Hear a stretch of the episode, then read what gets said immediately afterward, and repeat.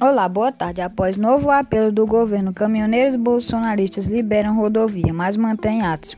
Manifestações aconteceram em rodovias de pelo menos 16 estados durante a manhã. A maioria dos locais, apenas carros pequenos, veículos de emergência e carga dos alimentos perecíveis tiveram o trânsito liberado pelos manifestantes. Essas são as últimas notícias e até logo com mais notícias.